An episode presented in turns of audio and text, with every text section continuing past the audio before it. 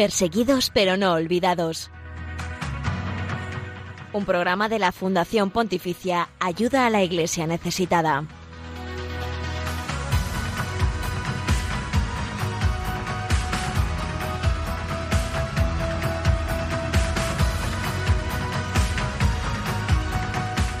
Saludos, bienvenidos a este espacio de información, oración y caridad con la iglesia pobre y perseguida en el mundo. Gracias por acompañarnos en Perseguidos pero no olvidados. Muy feliz año nuevo porque este es nuestro primer programa del 2020 y encantados de seguir contando con todos vosotros, eh, los queridos oyentes de Radio María, que sois también eh, parte del motivo y el sentido de estar aquí cada semana trayéndoos el testimonio de la iglesia pobre y perseguida en el mundo. Hoy particularmente, en este 7 de enero, martes, en el que la Iglesia conmemora, entre otros, a San Luciano de Antioquía, presbítero y mártir, le pedimos su intercesión por todos vosotros. También pedimos eh, que Él acoja todas vuestras intenciones y se las acerque a Jesús, el que está en el cielo disfrutando de la gloria de Dios y recordamos que él fue uno de sus eh, principales aportes eh, para la iglesia fue la apertura de la escuela antioquena para la traducción, estudio y predicación de las sagradas escrituras. Tradujo las copias que ya existían en hebreo de en hebreo y, griego y las tradujo al griego de pues la Santa Biblia y de otras eh, cartas de los primeros apóstoles así que pues una gran persona que contribuyó mucho pues a la difusión del evangelio en Oriente Medio y que así pues ha llegado hasta nuestros días.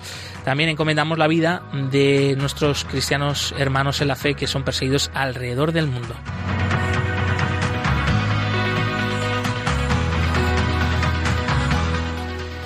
Y Venezuela, Venezuela es la protagonista una vez más de nuestro programa Perseguidos pero no olvidados. Allí cerca del 90% de la población necesita ayuda exterior para poder sobrevivir.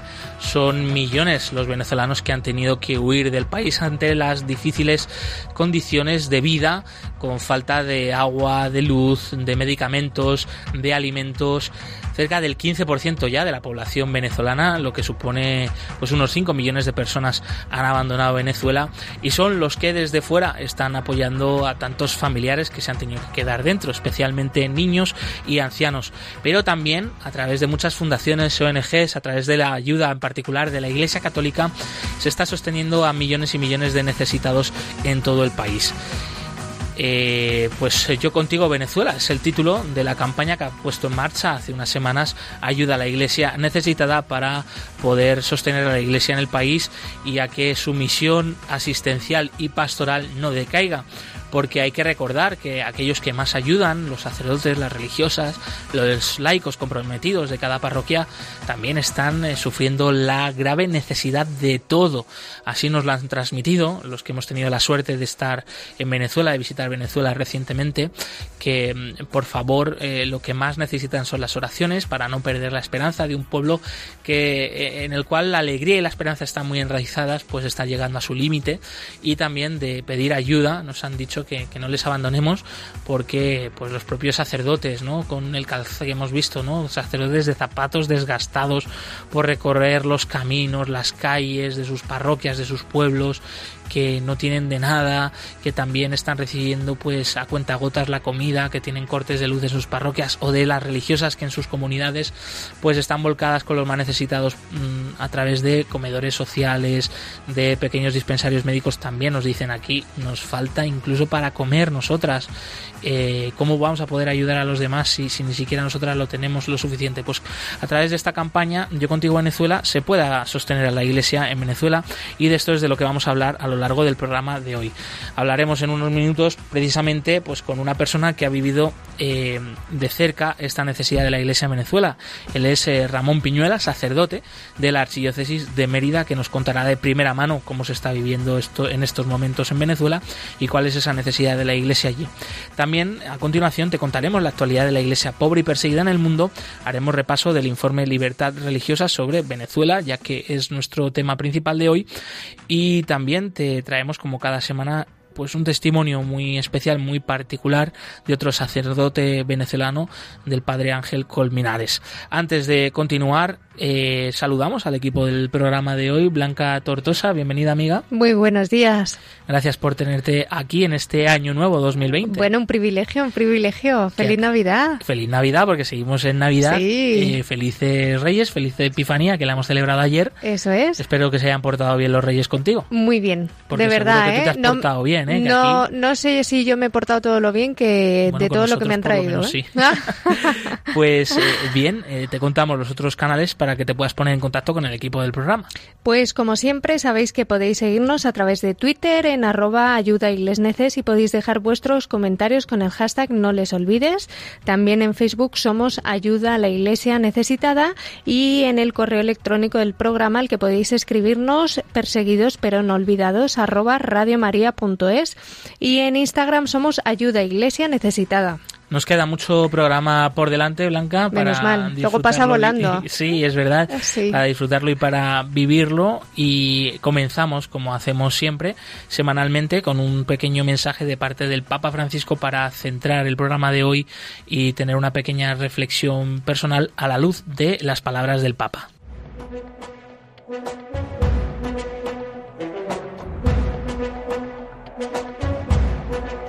En palabras del Papa.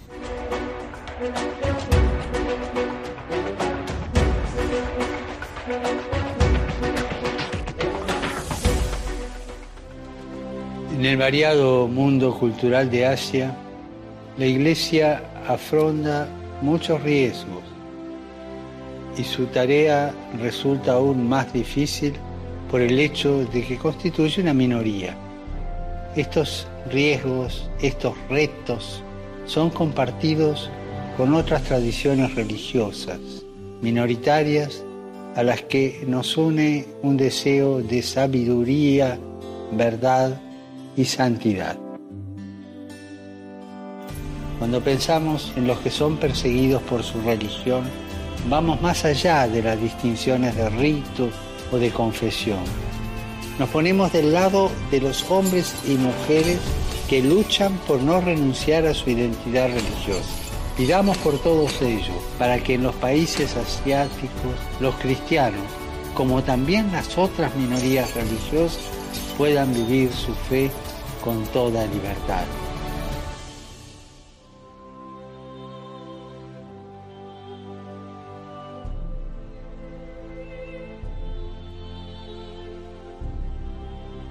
Fuerte mensaje del Papa Francisco Blanca, ¿qué te ha parecido? Espectacular, nada, que es que no se puede añadir ni quitar ni una coma. Nada que decir, señoría. Nada que decir, desde luego. Y además que pensaba en todos esos cristianos, como decía el Papa, minorías y, y demás, que viven estos días que soñarían con vivir la Navidad como nosotros podemos vivirla cerca de un templo, recibiendo la comunión y no sé, quizá espiritualmente también podemos compartirlo con ellos, ¿no? Pues sí, porque, oye, todavía en esta Europa descreída y cada vez más secularizada, pues la Navidad eh, yo creo que, que, sí que se vive con cercanía.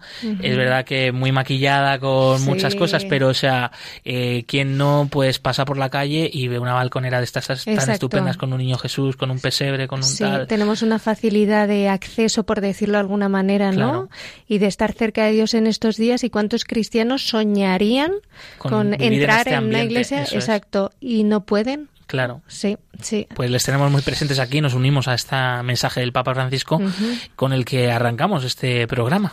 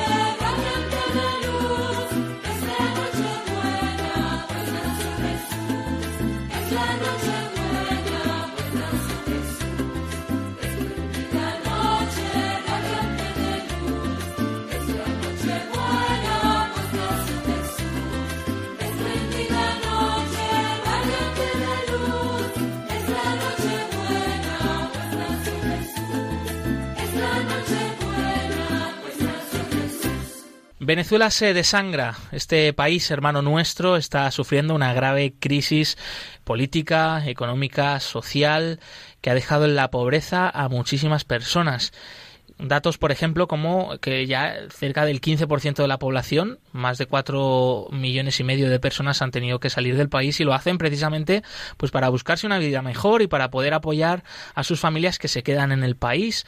Eh, pues prácticamente el 90% de las personas que viven actualmente en Venezuela dependen de la ayuda exterior y según datos de Caritas Venezuela, el 60% de las familias están buscando comida en la calle. Y todo esto pues es especialmente preocupante para la Iglesia, la Iglesia venezolana y también eh, la Iglesia fuera de Venezuela y aquí en España.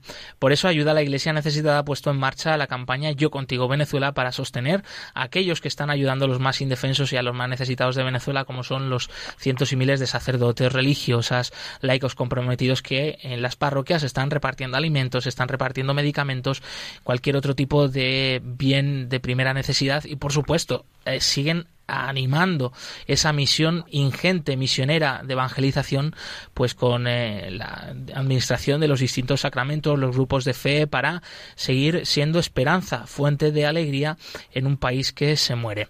Conocedor de cerca esta realidad es el padre Ramón Piñuela sacerdote de la diócesis de Mérida en Venezuela y que hoy está con nosotros en Perseguidos pero no olvidados. Ramón bienvenido buenos días Buenos días, Josué, y bueno, muchas gracias por, por, la invitación. Ramón, actualmente tú te encuentras en España haciendo una serie de estudios, estudiando, pero bueno, estás en contacto directo con Venezuela, tienes familia allá, como ustedes dicen, y tantos compañeros, ¿no? Sacerdotes en esta diócesis de Mérida. ¿Cuál es, eh, cuál sería la situación actualmente? ¿Qué es lo que te cuentan tus amigos, tus familiares de cómo se está viviendo hoy en Venezuela? Sí, bueno, la situación es bastante dramática, bueno, sobre todo por la escasez de, alimentos, de medicinas y también, por supuesto, el deterioro de los servicios públicos. Bueno, por lo menos en mi ciudad, uno, bueno, una de las situaciones quizás ahora más difíciles que, están atravesando es la, escasez de la gasolina, ¿no? Porque, bueno, eso en definitiva, así como el resto, por supuesto, de la, de la situación que se está viviendo, pues afecta la, la cotidianidad de nuestra gente, ¿no? Y em, Ramón, ¿cuáles serían las principales necesidades que tiene hoy la Iglesia en Venezuela, que tú pues conoces más de cerca, como es el caso de tu diócesis de Mérida, archidiócesis de Mérida, perdón? Archidiócesis, sí, sí. Sí, bueno, una de, de, las principales necesidades, pues bueno, son ciertamente las sociales, ¿no? Las asistenciales y en ese sentido, pues todo lo que concierne a la parte de alimentos, de medicinas, pues es lo que constantemente demanda nuestra demanda la gente, ¿no? Y bueno, yo creo que en ese sentido la Iglesia, pues bueno, ha respondido. También sigue respondiendo aún a pesar de, las carencias, ¿no? Pero eh, los grupos de apostolados, los laicos, los fieles se han sensibilizado ante esta situación y los que quedan allá, pues también han hecho o han tenido varias iniciativas para poder paliar la, situación tan difícil. Por ejemplo, una de ellas, yo creo que la que más ahora se ha expandido a lo largo de, las parroquias de nuestra arquidiócesis, pues ha sido las ollas solidarias, ¿no? Que son pues una oportunidad de compartir, una oportunidad de solidarizarse especialmente con aquellos sectores más vulnerables de, de nuestras comunidades, ¿no? Como son en muchas oportunidades, por, por supuesto, los niños, las mujeres, los ancianos, ¿no? Entonces yo creo que esto, todas estas iniciativas, de una u otra manera, pues han logrado también eh, unir, ¿no? Y poner en común, pues bueno, a veces lo poco que se tiene para pues crear esa red de solidaridad y de asistencia y de servicios que pueda contribuir, como ya decía, pues a paliar un poco la situación de, de escasez y, y, de limitaciones pues que está padeciendo eh, muchas personas en, nuestro territorio. Ramón, tengo aquí a mi lado a Blanca Tortosa, compañera del programa, que también quería preguntarte. Buenos días, padre Ramón. Buenos em, días. Yo quisiera preguntarle em, si nos pudiera contar un testimonio de fe que, esté especialmente grabado para ti, em, que haya vivido eh, de cerca de algún cristiano que conozca en medio de tanto sufrimiento. Sí, bueno, los testimonios de fe yo creo que son constantes, ¿no? En nuestra en, el día a día de, la, de las comunidades parroquiales, ¿no? Y especialmente yo creo que eh, yo creo que uno de los testimonios de fe más eh, que, que, se pueden apreciar más en nuestras comunidades es precisamente que todas aquellas tradiciones populares eh, han, se han visto también fortalecidas, ¿no? Por ejemplo, procesiones, rosarios, todos esos testimonios de una u otra manera pues son como una prueba evidente de que a pesar de la situación la gente sigue conservando la esperanza en el Señor y que esa esperanza es la que anima también la vida de nuestras comunidades, ¿no? Una esperanza que, que se celebra, que se comparte, pero que también nos hace caer en cuenta, bueno, de las necesidades, por supuesto, materiales de, de, de nuestras comunidades, ¿no? Entonces yo creo que ese testimonio especialmente que la gente expresa a través de la religiosidad popular, pues yo creo que es un signo, un signo de nuestros tiempos en, nuestra en nuestra diócesis y ese signo pues lo puede apreciar y lo puede ver muchas muchas otras personas, ¿no? Inclusive aquellas que por una u otra circunstancia, pues bueno, no, no, no, no fueron parte ¿no? de nuestra iglesia. Eh, Ramón, eh, qué curioso. Eh, entonces, ¿la gente se está acercando más a la iglesia a raíz de esta crisis que se está viendo en Venezuela? ¿Y cuál es el, el motivo entonces o el testimonio que está dando la iglesia para que la gente se acerque a conocer un poquito más a Dios? Sí, sí, sí. Las iglesias eh, o sea, la asistencia de la, de, la, de la gente, de los fieles a la iglesia, las actividades que programa, pues cada vez se ha visto más fortalecidas, son más numerosas, y yo creo que en ese sentido, pues todo ello motivado, yo creo que, bueno, ciertamente por la crisis, pero mucho más allá de eso, de esa necesidad que todos tenemos de descubrir que mucho más allá de la situación difícil, de limitación y bueno y dramática que está viviendo nuestro pueblo, eh, también está el ámbito de la esperanza, ¿no? De saber que, bueno, muy a pesar de todas estas situaciones, eh, sabemos que hay un Dios que aviva en nuestro corazón la fe y la esperanza y que esa misma esperanza es la que nos ayuda a vislumbrar pues un futuro mucho mejor, ¿no? Pero un futuro que se va construyendo en nuestro presente.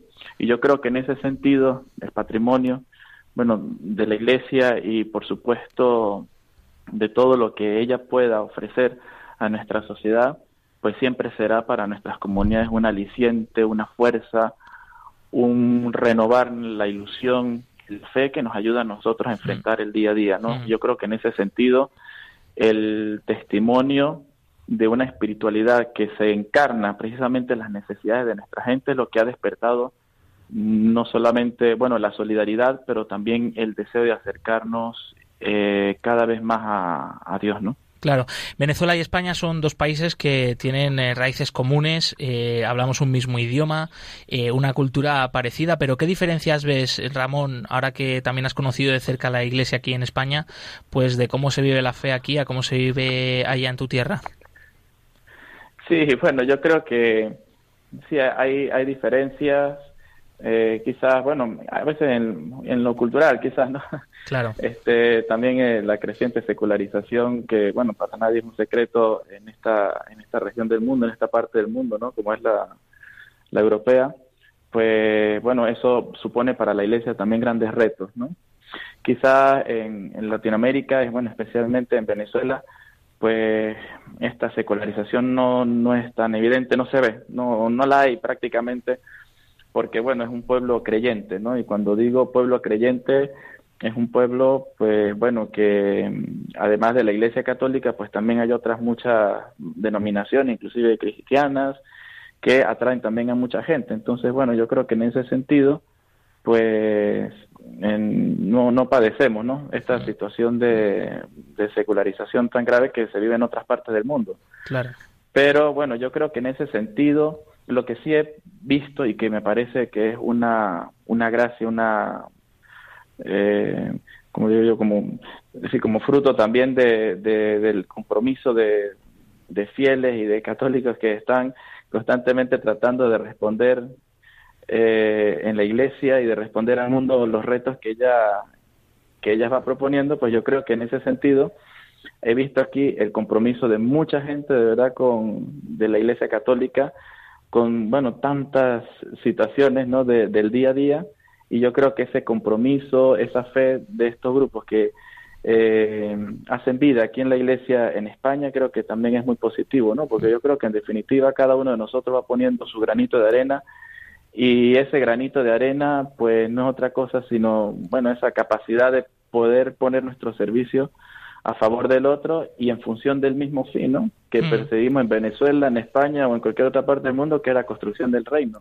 Yo creo que en ese sentido eh, lo he visto muy positivo aquí, ¿no? O sea, eh, una iglesia comprometida, pues, ¿no? Y, los fieles que están o que hacen vida en las comunidades parroquiales y que he sido testigo de ello, he visto que son fieles o laicos eh, muy comprometidos, que conocen su fe, que tratan de dar respuesta, que se solidarizan también con, con las necesidades, bueno, de otros lugares del mundo que también pasan, o sea, que, que se dan cuenta de esa situación y quieren poner también allí su, su grano de arena, su colaboración. Estamos aprendiendo y mucho de este a través de esta campaña de ayuda a la Iglesia necesitada sobre la Iglesia en Venezuela y la realidad de este país y también ese carácter eh, especial ¿no? de nuestros hermanos en la fe allí en Venezuela, porque tenemos mucho que aprender. De verdad, yo personalmente pues nunca he visto una Iglesia tan unida y tan volcada con los más necesitados como es ahora mismo la Iglesia venezolana. Lo bien que lo está haciendo, llevando además, mm, claro que sí, de la palabra de Dios y, y siendo fiel a Evangelio, pero también llevando tanta, tanta esperanza pues en los bienes materiales, en también las cosas más básicas como es el alimento, la medicina, y son un ejemplo para todos nosotros desde aquí y por lo que te toca a ti, Ramón, pues enhorabuena. Em, y pues de esto, que, de esto que decías, ¿no? El pueblo venezolano sin duda es un, es un pueblo pues marcado por su fe en Jesucristo y, y a mí me llamaba mucho la atención en estos días que es que es un pueblo también de Navidad. Oye, porque cuántos villancicos y cuánto amor se le tiene al niño Jesús en Venezuela, padre. Sí, sí, sí, de verdad que yo creo que es una es algo que caracteriza mucho la, la cultura venezolana, la Navidad. Tanto así que a veces nosotros decimos que la Navidad comienza el primero de diciembre prácticamente, y si no, a veces en oportunidades mucho antes, ¿no? Claro. Porque yo creo que es una tradición que está muy arraigada en el corazón y siempre la Navidad para cada uno de nosotros ha significado pues es, bueno, en primer lugar ese tiempo de esperanza, por supuesto, ¿no? De saber que lo que viene el año que viene pues será mucho mejor y que podemos construir también cosas nuevas, ¿no? Y por eso que este tiempo es para nosotros la ocasión para, para renovarnos. Pero la Navidad pues yo creo que también logra que nosotros los venezolanos expresemos aquello que es muy inherente a nosotros mismos, que es la alegría, ¿no? Y el compartir. Entonces, pues siempre es el momento también para la reunión familiar, para preparar las hallacas, que es el plato típico venezolano, pero que en definitiva pues se convierte también en, en la oportunidad para que todos los familiares puedan reunirse, puedan compartir y puedan, bueno, también disfrutar este, este momento de, de la Navidad, ¿no? Sí, sí. Eh, tanto así que, bueno, ah, perdona. Nada, nada, sigue, sigue, por favor. Sí. bueno, tanto así que eh, en las novenas, eh, ahora en Venezuela se hace la novena al Niño Jesús en mm, todas las parroquias y comienzan a partir del 16 de diciembre con las misas que nosotros denominamos las de aguinaldo, unas misas que se celebran en la mayoría de nuestras comunidades, si no en todas, a las 5 de la mañana, en otras parroquias inclusive a las 4 de la mañana. Entonces, pues bueno, son nueve misas en las que también las comunidades se reúnen y este bueno pues canta Aguinaldo no es muy especial de verdad para, para nosotros Aguinaldo que para para los de aquí y los de España son los eh, villancicos tradicionales. Sí sí sí nosotros le llamamos aguinaldos. Eso es. Sí sí sí pero son los villancicos tradicionales sí que que también pues tenemos bastante variedad no de ellos. Y, y bueno pues todas estas expresiones eh, culturales pues yo creo que en definitiva expresan también el, talante espiritual y de fe de, nuestra gente, ¿no? Pues la mayoría de los, de los villancicos o aguinaldos, pues eh, narran o quieren expresar también el misterio de Jesús, ¿no? Y de la Virgen María y de todo lo que celebramos. Entonces yo creo que ambas cosas están muy unidas. Eh, padre Ramón, yo le quería preguntar, eh, según su experiencia y lo que está ocurriendo y su amor a Dios, ¿Cómo ve, ¿Cómo ve usted, cómo vive hoy un sacerdote en Venezuela? Que seguro que a todos nosotros y a los oyentes em, nos gustará saberlo un poco.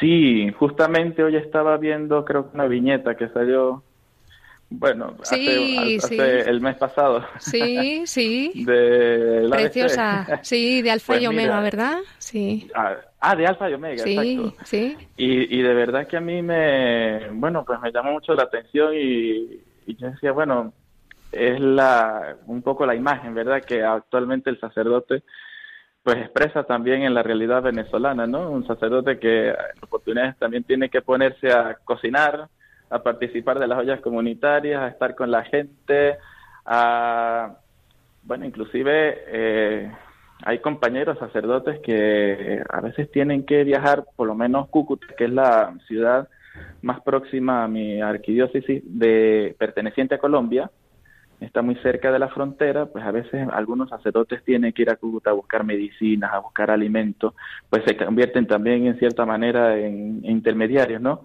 Para poder ayudar y sostener pues a, sus parroquias, entonces, y a las personas más necesitadas. Entonces yo creo que el sacerdote pues se ha convertido también en nuestra, en nuestras parroquias, eh, bueno, aparte de, del acompañante espiritual, ¿verdad? También acompañante en lo social, ¿no? Y yo creo que en ese sentido, pues ha tocado realmente, pues bueno, tratar de responder, ¿no? A toda esta situación que, que se vive, ¿no? Y eso ha significado para nosotros, pues yo creo que también, en cierta manera, una conversión, ¿no? Una conversión pastoral que nos ayuda a nosotros, pues, a adentrarnos cada vez más, hacer una iglesia, como dice reiterada oportunidad del Papa Francisco, en salida, pero una iglesia que también es, es iglesia de encuentro, no de acogida. Y yo creo que en ese sentido, pues mucho de eso también tiene que ver con, con el compromiso y el trabajo que actualmente están haciendo los sacerdotes en las comunidades. Mm.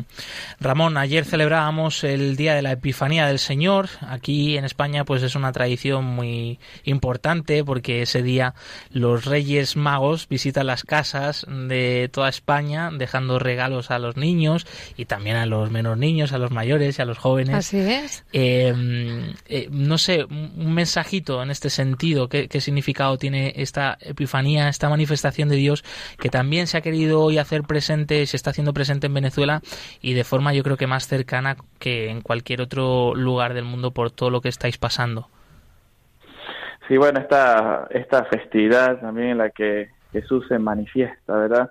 Como ese rey del mundo y, en el que también manifiesta al mundo que ese mensaje que nos trae cada uno de nosotros es universal, es para todos, pues yo creo que qué mejor manera de, de vivir este tiempo, ¿verdad?, de gracia y pedir al Señor Todopoderoso, pues que Él siga alentando la vida de muchos, ¿verdad?, para que puedan también descubrir en medio de sus vidas esa luz o esa estrella que es el mismo Cristo, que nos ayude a nosotros a vislumbrar un futuro en el que cada uno de nosotros, pues, seamos capaces, ¿no?, de reconocernos todos hermanos, ¿no?, y que ese mensaje de salvación universal, pues sea para cada uno de nosotros siempre una llamada de unidad, que seamos signos de unidad, de, fraternidad y de concordia para que juntos podamos construir aquello que incesantemente también el Papa San, Juan Pablo II nos invitaba a nosotros también en Latinoamérica a ser constructores de la civilización del amor, ¿no? Y para que pueda hacer eso realidad hace falta que nuestro presente, pues podamos tener también esa actitud de búsqueda de los magos, ¿no? Es decir, no quedarnos allí esperando a ver qué pasa, sino que nos pongamos en marcha, ¿no? Y, y justamente la luz que ilumina ese camino y que nos hace poner en marcha es Jesús, ¿no? Yo creo que en ese sentido esta fiesta nos ayuda a nosotros pues a descubrir y a profundizar el misterio de, de esta celebración, ¿no? Poniéndonos en camino, poniéndonos en camino. Yo creo que es fundamental no quedarnos indiferentes ante la situación o o pasivos ante las situaciones que vivimos, y eso no solamente en Venezuela, yo creo que a, a nivel mundial, sino que podamos ir al encuentro del otro, porque yo creo que ir al encuentro de Jesús no es otra cosa, sino ir al encuentro también de aquellos que, como Jesús, también son hijos de Dios, ¿no?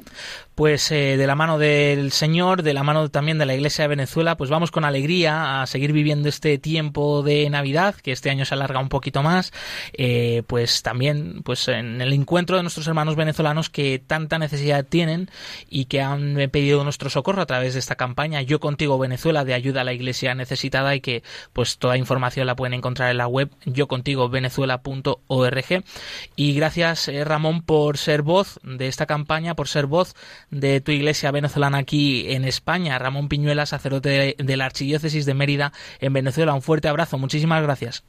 Bueno, pues muchas gracias a vosotros y que tengan un feliz día. Muchas gracias. Hasta pronto. Hasta pronto.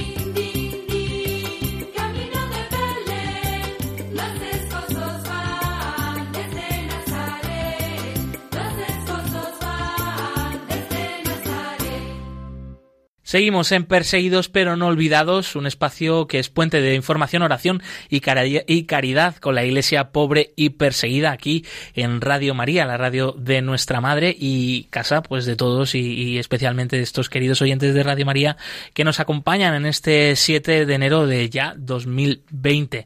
Te recordamos los otros canales para poderte poner en contacto con el equipo del programa. Sí, ya sabéis que podéis seguirnos a través de Twitter en arroba ayuda y dejar vuestros comentarios con el hashtag no les olvides. En Facebook somos Ayuda a la Iglesia Necesitada y en Instagram estamos en Ayuda a la Iglesia Necesitada.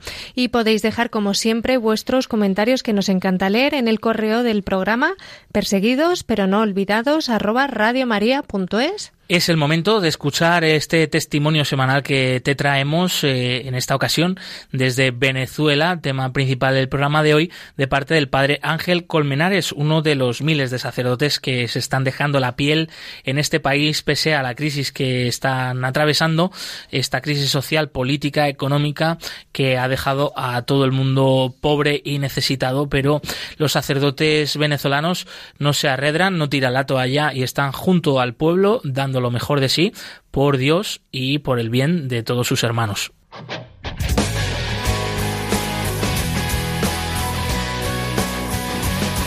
Testigos del siglo XXI.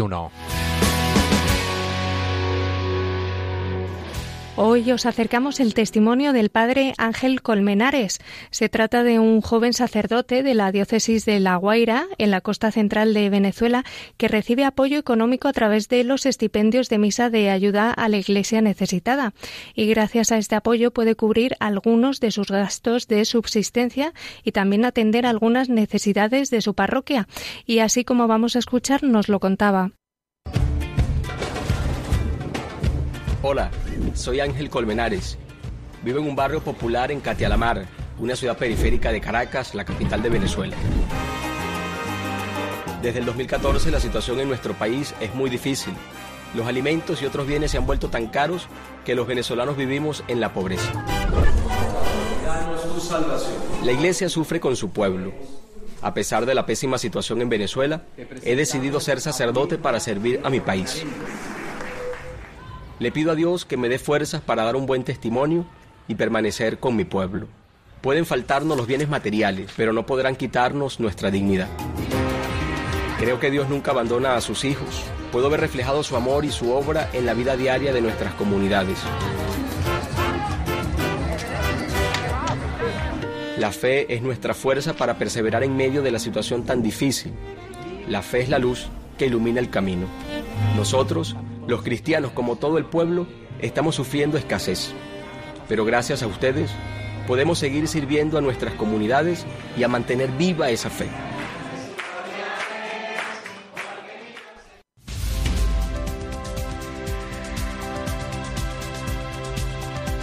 Libertad religiosa en el mundo.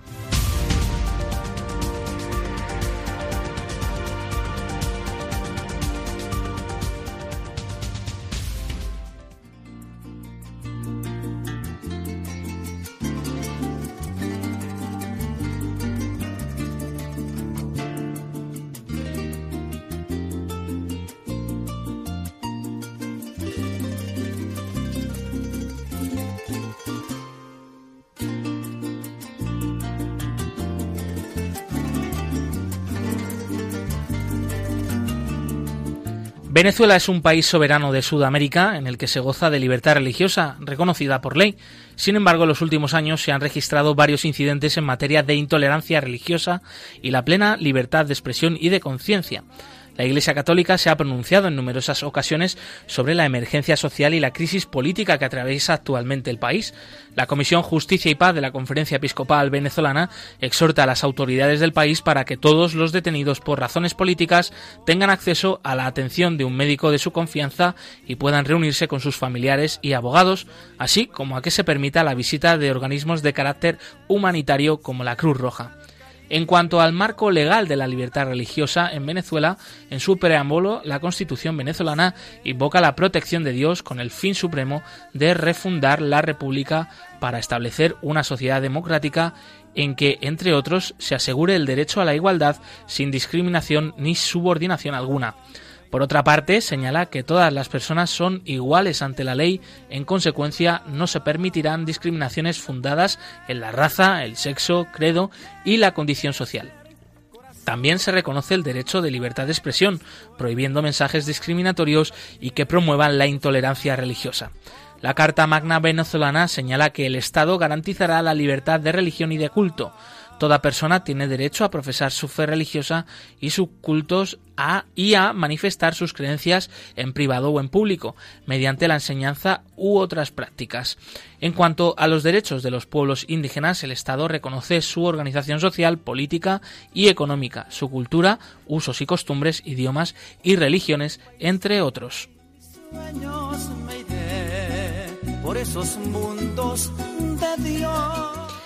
Se han tenido lugar algunos casos de menoscabo de la libertad religiosa o incidentes que han tenido como materia la religión y que están recogidos en el último informe de libertad religiosa en el mundo de ayuda a la Iglesia necesitada. En septiembre de 2014, el arzobispado de Caracas rechazó el uso de la oración Chávez Nuestro, versión nueva e indebida de la oración por excelencia de los cristianos, el Padre Nuestro utilizada durante el taller para el diseño del sistema de formación socialista. En febrero de 2015, el Consejo Evangélico de Venezuela rechazó y lamentó las acusaciones hechas por el presidente Nicolás Maduro en contra de cuatro misioneros norteamericanos de estar realizando actividades de espionaje cuando estaban realizando una labor humanitaria inspirada en los más altos valores cristianos. En julio de 2015, el presidente de la Conferencia Episcopal Venezolana, Monseñor Diego Padrón, llamó a la ciudadanía a participar en las elecciones parlamentarias. Señaló que las elecciones son un nuevo evento muy significativo porque permiten la recomposición de la vida económica y social del país. Frente a las grandes dificultades de Venezuela, la salida tiene que ser democrática y constitucional y apropiada. Señala que la presión de la ciudadanía necesita una válvula de escape y la única legítima y efectiva es manifestar la opinión en las urnas electorales. En agosto de 2015, la Comisión Justicia y Paz de la Conferencia Episcopal Venezolana emitió un comunicado en el que expresa su profunda preocupación por diversas denuncias de graves violaciones de los derechos humanos en el marco del decreto de suspensión de garantías constitucionales en varios municipios de la zona fronteriza colombo-venezolana señala haber recibido denuncias de deportaciones masivas de ciudadanos de nacionalidad colombiana sin procedimiento previo, personas obligadas a salir repentinamente sin enseres ni alimentos, solo con lo opuesto, separaciones de familias y uso excesivo y desproporcionado de la fuerza. En septiembre de 2015, los obispos de Colombia y Venezuela emitieron un mensaje fraterno conjunto por la paz de ambas naciones, la unidad y la solidaridad en el contexto de los graves problemas existentes en la zona fronteriza de ambos países.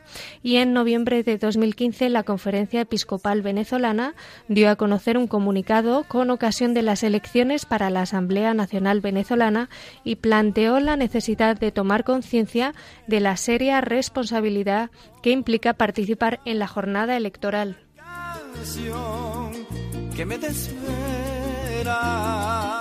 Venezuela está viviendo una profunda crisis política y social y un cuestionamiento permanente a su actuación frente a los derechos humanos. En ese contexto se observa una activa participación de la Iglesia Católica con continuas declaraciones relacionadas con los hechos relevantes que van ocurriendo y haciendo llamamientos al respeto a los derechos humanos y a que la ciudadanía participe ejerciendo sus derechos cívicos. En el periodo estudiando por el último informe Libertad Religiosa de ayuda a la Iglesia necesitada, en comparación con el periodo anterior, se observan algunos actos que podrían tener un trasfondo de intolerancia o discriminación por motivos religiosos, pero no de forma evidente. Los problemas políticos, económicos y sociales son el foco de preocupación. La Iglesia Católica venezolana interviene permanentemente mostrando su preocupación y haciendo llamados a la paz sin que se registren represalias. En ese sentido, se percibe un panorama de la libertad religiosa un tanto mejor.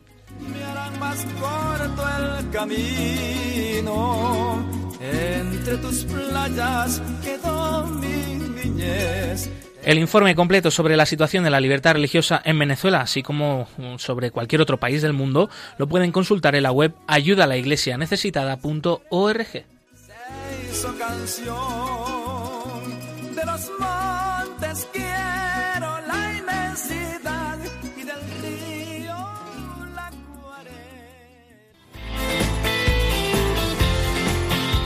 Cantad a Dios todos los pueblos.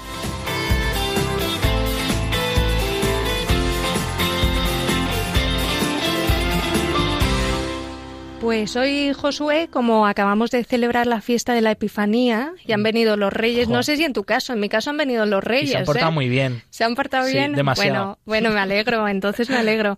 Y como no, ya nos han dejado todos sus regales para este 2020 que acabamos de comenzar, pues esta semana queremos traer un villancico muy navideño y muy especial y muy venezolano. Uy, me encantan. Me encantan esos, esas canciones de Aguinaldo. Y te va a gustar y yo creo que te va a sonar, ¿eh? Venga. Se trata de El Niño Criollo cantada mm. por un coro de voces infantiles y con este villancico tan bonito queremos arrancar este nuevo año con, con tanta alegría y, y, tanta fe, muy de la mano del Niño Jesús.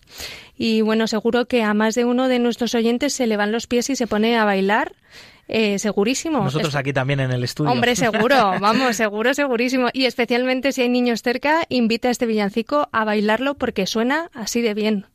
Si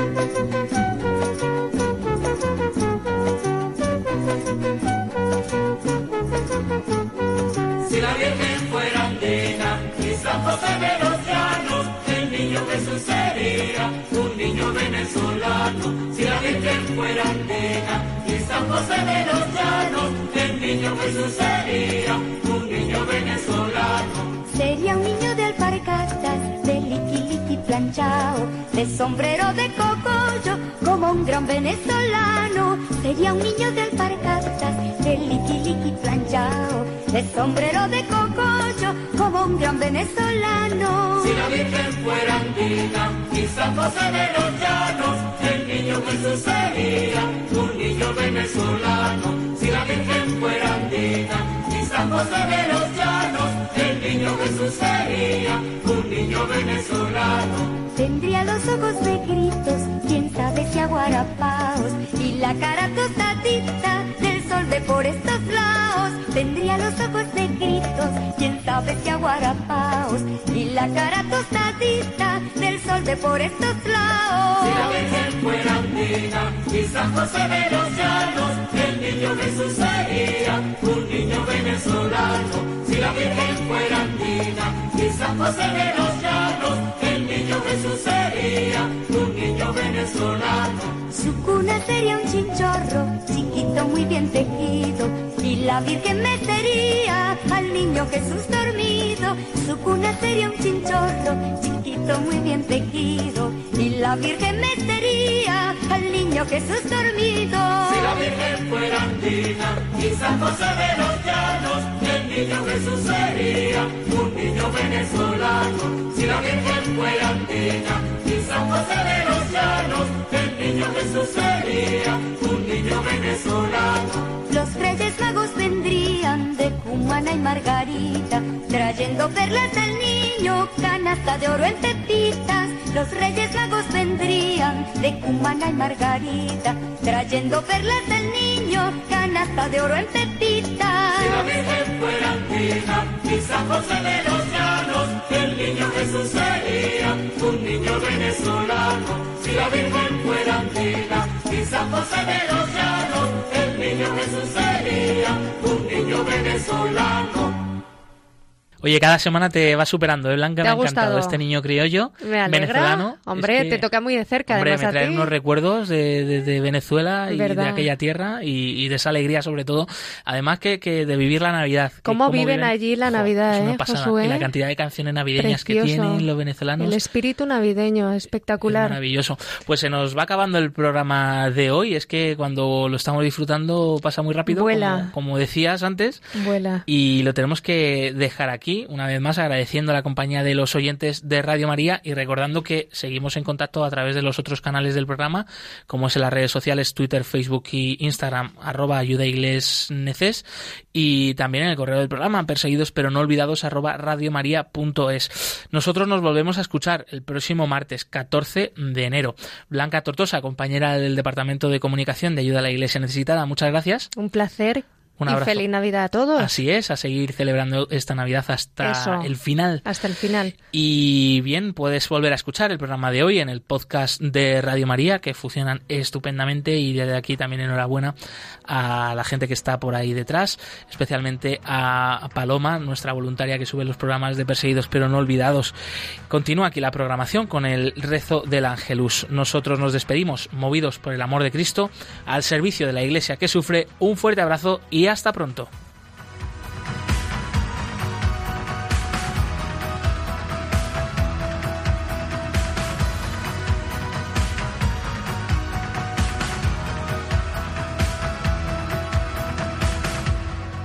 Han escuchado en Radio María Perseguidos pero no olvidados con Josué Villalón.